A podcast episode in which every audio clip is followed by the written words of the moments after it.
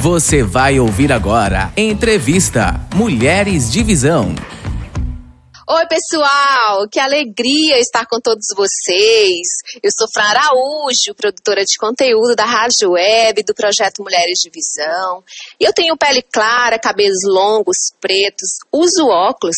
E para mim é um prazer falar com vocês e para vocês aqui no Bate-Papo Mulheres de Visão. Esse projeto ousado e inovador da Conrad do Brasil, Instituto Ileve, IAF e tantos outros parceiros especiais.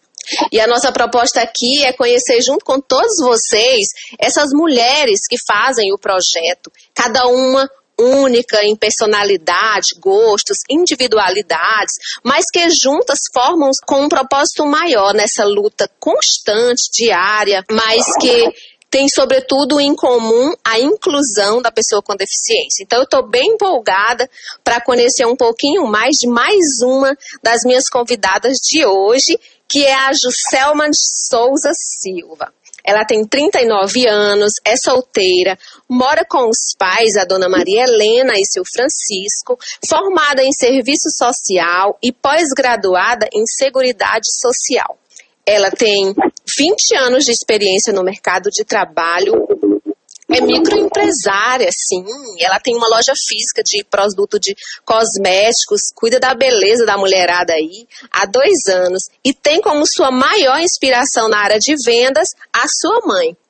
Ela é formada também em rádio e TV pela Conrad do Brasil e uma frase muito é, legal que eu ouvi dela e que eu quero até falar antes de chamá-la é a seguinte, é dessa forma. Eu tenho muitas experiências para contar ao longo da minha vida profissional e pessoal, mas a tinta da caneta acabaria. Imagina aí você ouvinte que está do outro lado, que mulher forte que eu tenho aqui para conversar comigo, que eu já quero chamar e dizer bem-vinda, Juscelma. Olá, tudo bem, Fran? Tudo bom, e você? Eu vou bem, graças a Deus.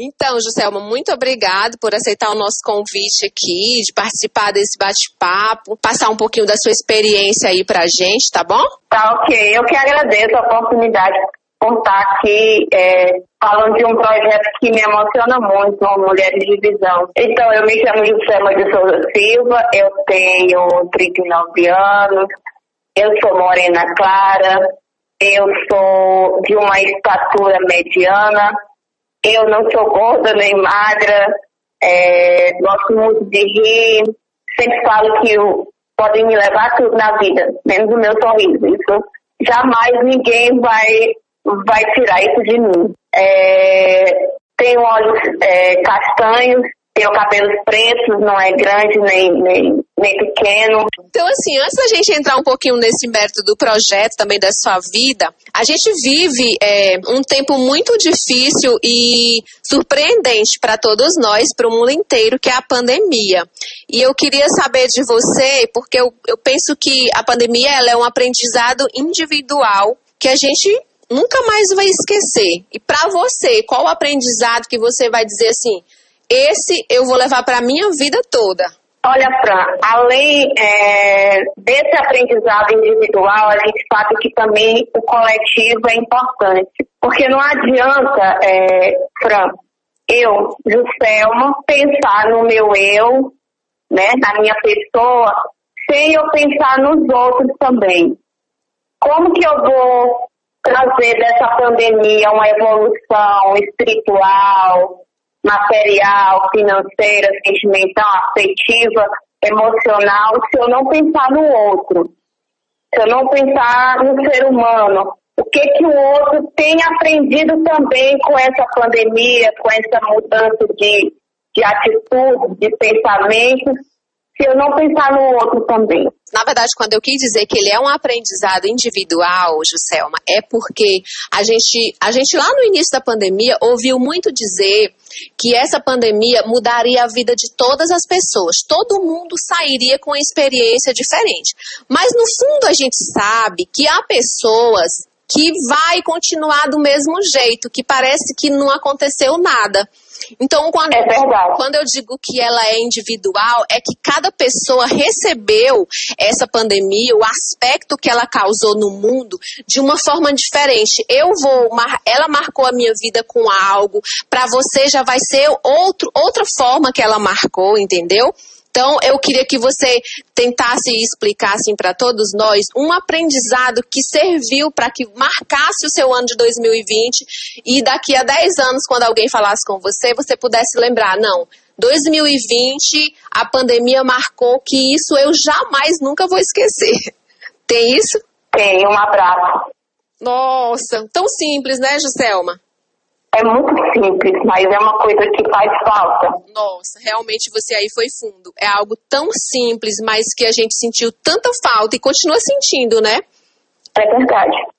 Então, é, falando um pouquinho agora, entrando um pouquinho mais na, na, na parte da deficiência, é, Juscelma, eu tenho conversado com algumas mulheres cegas e eu percebo algumas coisas, dentre elas, a dificuldade de é, diagnóstico, né? Porque cada uma tem uma classificação.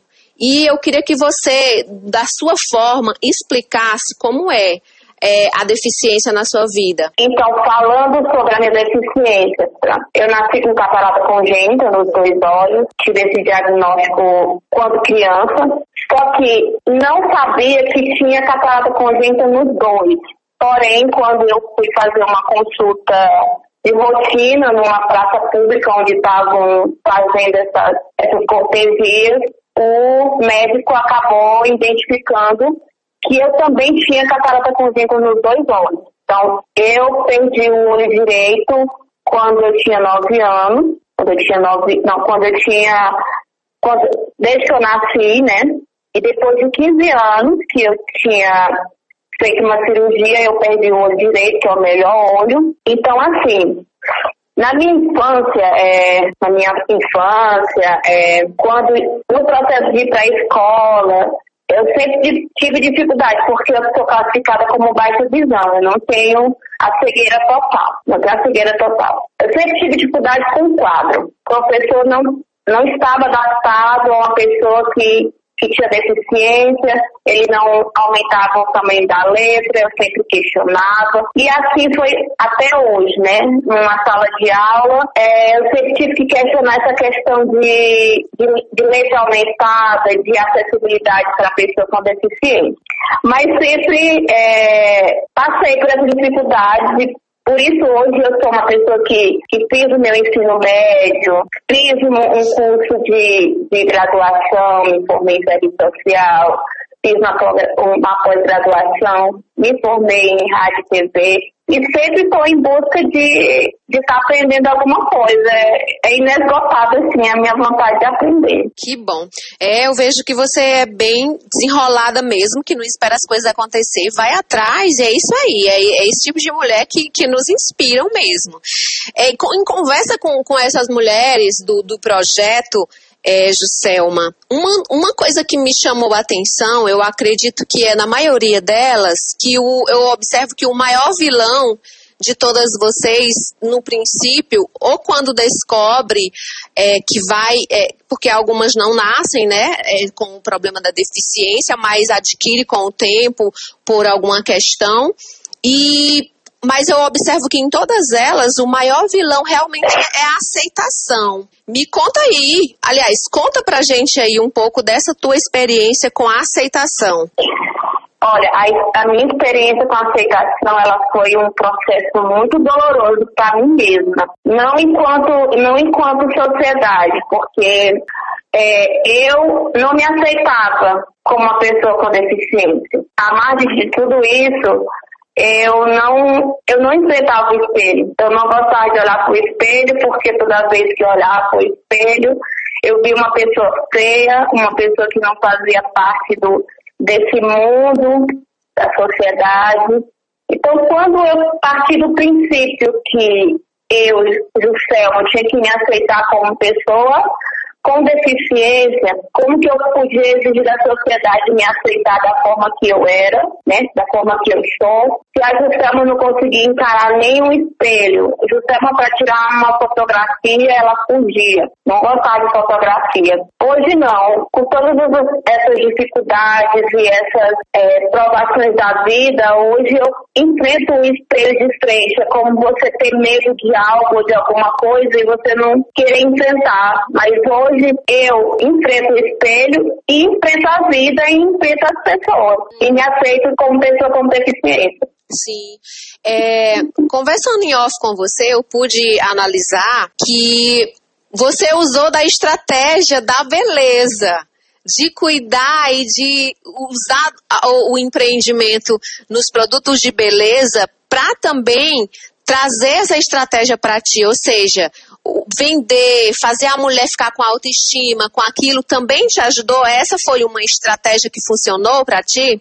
Foi uma estratégia mesmo, no real sentido da palavra mesmo, porque não foi fácil para mim a, me aceitar como, como eu sou, pessoa com deficiência. E vender já faz parte da família, né? Como eu disse, a minha mãe vende roupa, então a inspiração de vender e de ao longo do tempo gostar do que do que estava fazendo foi com que é, me foi permitido adquirir essa, essa experiência da venda, né? E colocar em casa, no, no, no meu conforto, uma loja para que eu pudesse estar vendendo os produtos de beleza para estimular a mulher que não se aceita como ela é, como um dia eu também não me aceitava como pessoa com deficiência.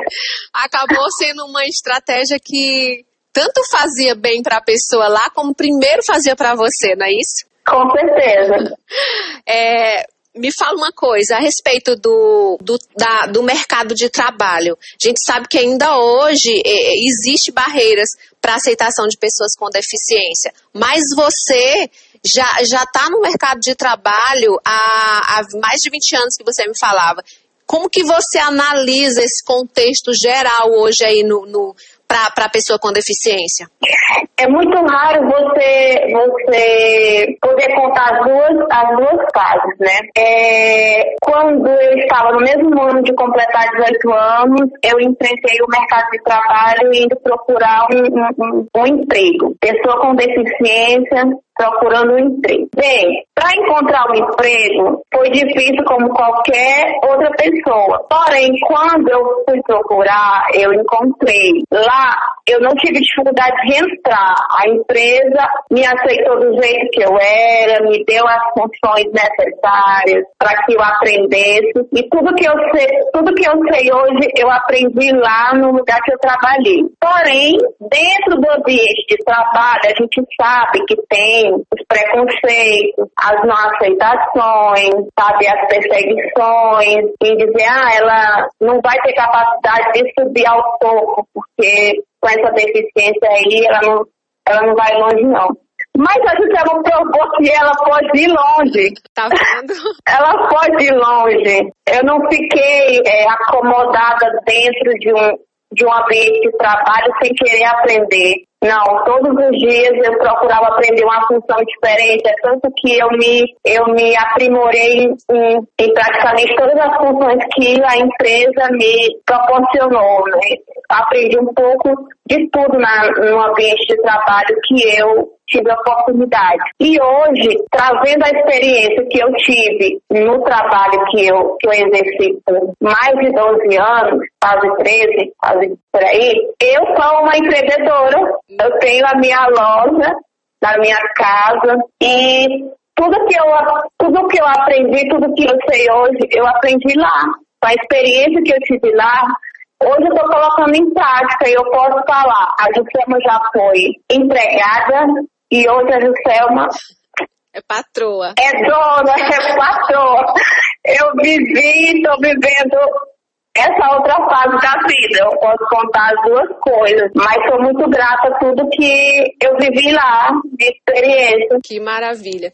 É, mas, assim, eu, eu vejo, Juscelma, não sei se você concorda desse, desse meu pensamento, que a gente encontra pessoas mesmo de alta, assim, hierarquia, no topo, assim, pessoas que têm deficiência, não só de visão, mas outras deficiências e deficiências mesmo que a gente olha e diz, meu Deus, é Deus na vida dessa pessoa. E ainda assim existe essa, essa, esse preconceito para esse público. Você concorda comigo que é uma questão também da nossa cultura? Sim, é uma coisa cultural. As pessoas elas não estão é, acostumadas em ver pessoas com, com deficiência é, levantando voo, né? Sim. É tão bonito. Eu, eu, eu, eu, vou voltar de novo à parte do projeto. É tão lindo, né? Uma borboleta que ela, ela só uma simples lagarta e ela vai abrindo as asas e decola, né? Então, é, isso é uma coisa cultural do, do, do ser humano, da sociedade e não entender que nós, pessoas com deficiência, temos a mesma capacidade ou mais do que eles que se dizem normais. Eu concordo com você que são mais, viu? são mais. Eu acredito que Deus, eu, às vezes eu penso assim, não, Deus tirou isso aqui dessa pessoa e colocou mais habilidades, mais inteligência, mais força de vontade, porque realmente é, é incrível. O que, o que eu vejo, o que eu observo nessas pessoas que eu convivo, que eu vejo, que eu assisto vídeo, é incrível mesmo, é, é Deus na, na causa. Vamos lá falar de projeto Mulheres de Visão. Você falou aí da borboleta, então já quero entrar aí nesse leque aí da, dos mulheres, da Mulheres de Visão, um projeto que emociona todas vocês e a quem também acompanha, mesmo que não tão diretamente com vocês. Me fala da importância do projeto no aprendizado, mas sobre mas sobretudo no, no empoderamento, né? Que o projeto acaba fazendo com que vocês adquiram, vocês acabam, nem, nem todas têm o, o mesmo, quando chegam lá, não se sentem no, no, no que vão ter aquele potencial e acabam se tornando mulheres empreendedoras, aquele sonho que já estava guardado no coração, coloca para fora. Como é que você vê isso?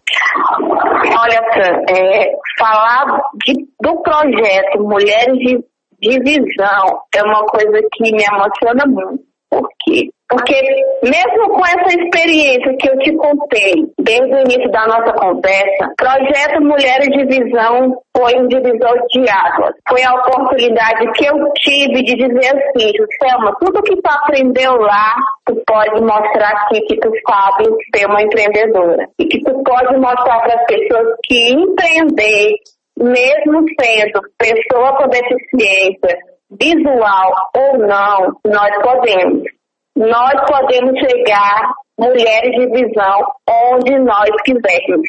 Verdade. O, o projeto ele deu uma entre aspas, né? Ele, a gente pensa que o projeto parou aí no período da pandemia, mas enquanto isso a equipe estava lá trabalhando, teve vários projetos online e agora está aí de vento em popa. E eu tô muito afim de ver essas mulheres aí tudo no pódio, formadas aí, cada uma na sua área, perdendo o medo de falar, se comunicando super bem como vocês fazem. Eu desejo muitas, muitas, é, que as borboletinhas voem mesmo muito alto. é, me fala uma coisa, em algum momento a deficiência já seja mais, mais nova, ou agora te impediu de fazer alguma coisa? Não, nunca me impediu de fazer algo que eu quero. Até porque, como você já captou os meus dados aí, né? Você percebeu que a Juscelma não desiste de nada. Olha, Fran, eu não paro no meio do caminho. Se eu disser que eu vou fazer alguma coisa, eu faço. Agora, eu me arrependo se eu não fizer. E, e, tipo assim, tem alguma coisa, já que você falou que não tem nada que a deficiência te impediu de fazer, mas tem alguma coisa que você conseguiu fazer, você fala assim, não, eu acho que só consegui porque eu tenho essa deficiência. Ou nada foi fácil na sua vida, todo, tudo teve que correr muito atrás, nada foi fácil? Nada foi fácil, nada foi fácil na minha vida. Claro que algumas coisas eu, eu, eu pude ter a oportunidade de ter por conta da deficiência. Uhum. Mas não que eu usasse a deficiência como um, um escudo, uma arma para eu conseguir aquilo, não. Eu se for merecer, dentro do meu mérito. Tá ótimo. Então, nosso, eita, mas passa rápido, nosso bate-papo já fluiu, já tá quase encerrando. Já, que pena, eu adoro conversar. É, mulher, mas então vamos fazer um bate-bola. Vou fazer um bate-bola ah. com você. E aí eu vou falar algumas coisas, você vai dizendo aí o que é aquilo para você, de que forma você faz. Vamos lá. Diversão. O que, é que você faz para se divertir? Eu gosto muito de ir ao teatro. Pena que a pandemia não me permite por enquanto. E uma mulher cool. Gosto muito, gosto muito de teatro. E os seus hobbies, além de diversão, tem alguma outra coisa que você gosta de fazer? Porque você não. Todo mundo tem que, tem que se divertir, né? Ninguém, ninguém é de ferro. Gosto muito de ler. Só não leio mais porque a baixa visão irrita a, os olhos. Mas gosto muito de ler. É, eu fiz um, eu, eu fiz essa eu vou até fugir aqui um pouquinho do bate-bola. Eu fiz essa pergunta para uma outra entrevistada sobre é, a concepção assim de, de do que você enxerga. Tem alguém na sua frente? Quantos, é, digamos assim, por cento você enxerga assim alguma coisa? Tem como dizer pra gente? Olha, é 50%, porque como eu falei no início, eu perdi o olho direito, que é o melhor, né? Você vê assim, de frente, de frente isso, de frente eu consigo ver a pessoa totalmente, mas aí do lado é, é mais complicado. Eu olhar a pessoa de lado, né? Uhum. Alguma imagem de lado. Isso eu não consigo. Você é boa de rede social? Gosta muito? Não, tenho que trabalhar na rede social. Meu negócio exige. Ah, tá certo. Então no final você vai deixar lá o endereço. Um sonho futuro? Minha casa. Hum, ah, agora é uma pergunta forte. Se preparem. Estado civil do coração. Eu gostaria de estar casada, mas estou solteira em vista de alguém. Nossa, ela é muito direta. Eu esperei ela fazer assim, tipo uma pausa, dizer um enrolar, mas ela foi muito direta. Então, sim, jovens do meu Brasil, olha esta mulher. Vamos, vamos, vamos ficar atento. Então, brincadeiras à parte, alegria de te conhecer, de conversar um pouco com você. É, finalizando nosso bate-papo aqui, eu queria que você deixasse as informações da sua loja, as redes sociais, endereço, WhatsApp. O endereço da Juscelma é Juscelma Souza Perfumaria, barra Facebook, barra também Instagram, é a mesma o mesmo endereço. E vá lá, busque a página do meu Facebook, Sucemo de Souza Perfumaria. Bem, eu desejo muitas vendas para você, que você continue exalando aí o bom perfume da alegria nessas vendas, da mulherada aí, saia cheirosa, bonita. Continue se sentindo sim, mulher bonita, poderosa. E muito em breve, o meu desejo é que eu saiba que esse status de relacionamento aí tenha mudado, tá bom? Tá certo, Fran. Eu também espero, eu creio. Oremos para isso. Então, foi muito bom falar contigo, Juscelma. Obrigada. Um beijão para ti, tá bom? Eu que agradeço. Tchau, gente. Nós estamos finalizando o nosso bate-papo Mulheres de Visão. Até uma próxima. Te espero. Fica bem. Beijos. Incluir é viver o tempo do outro.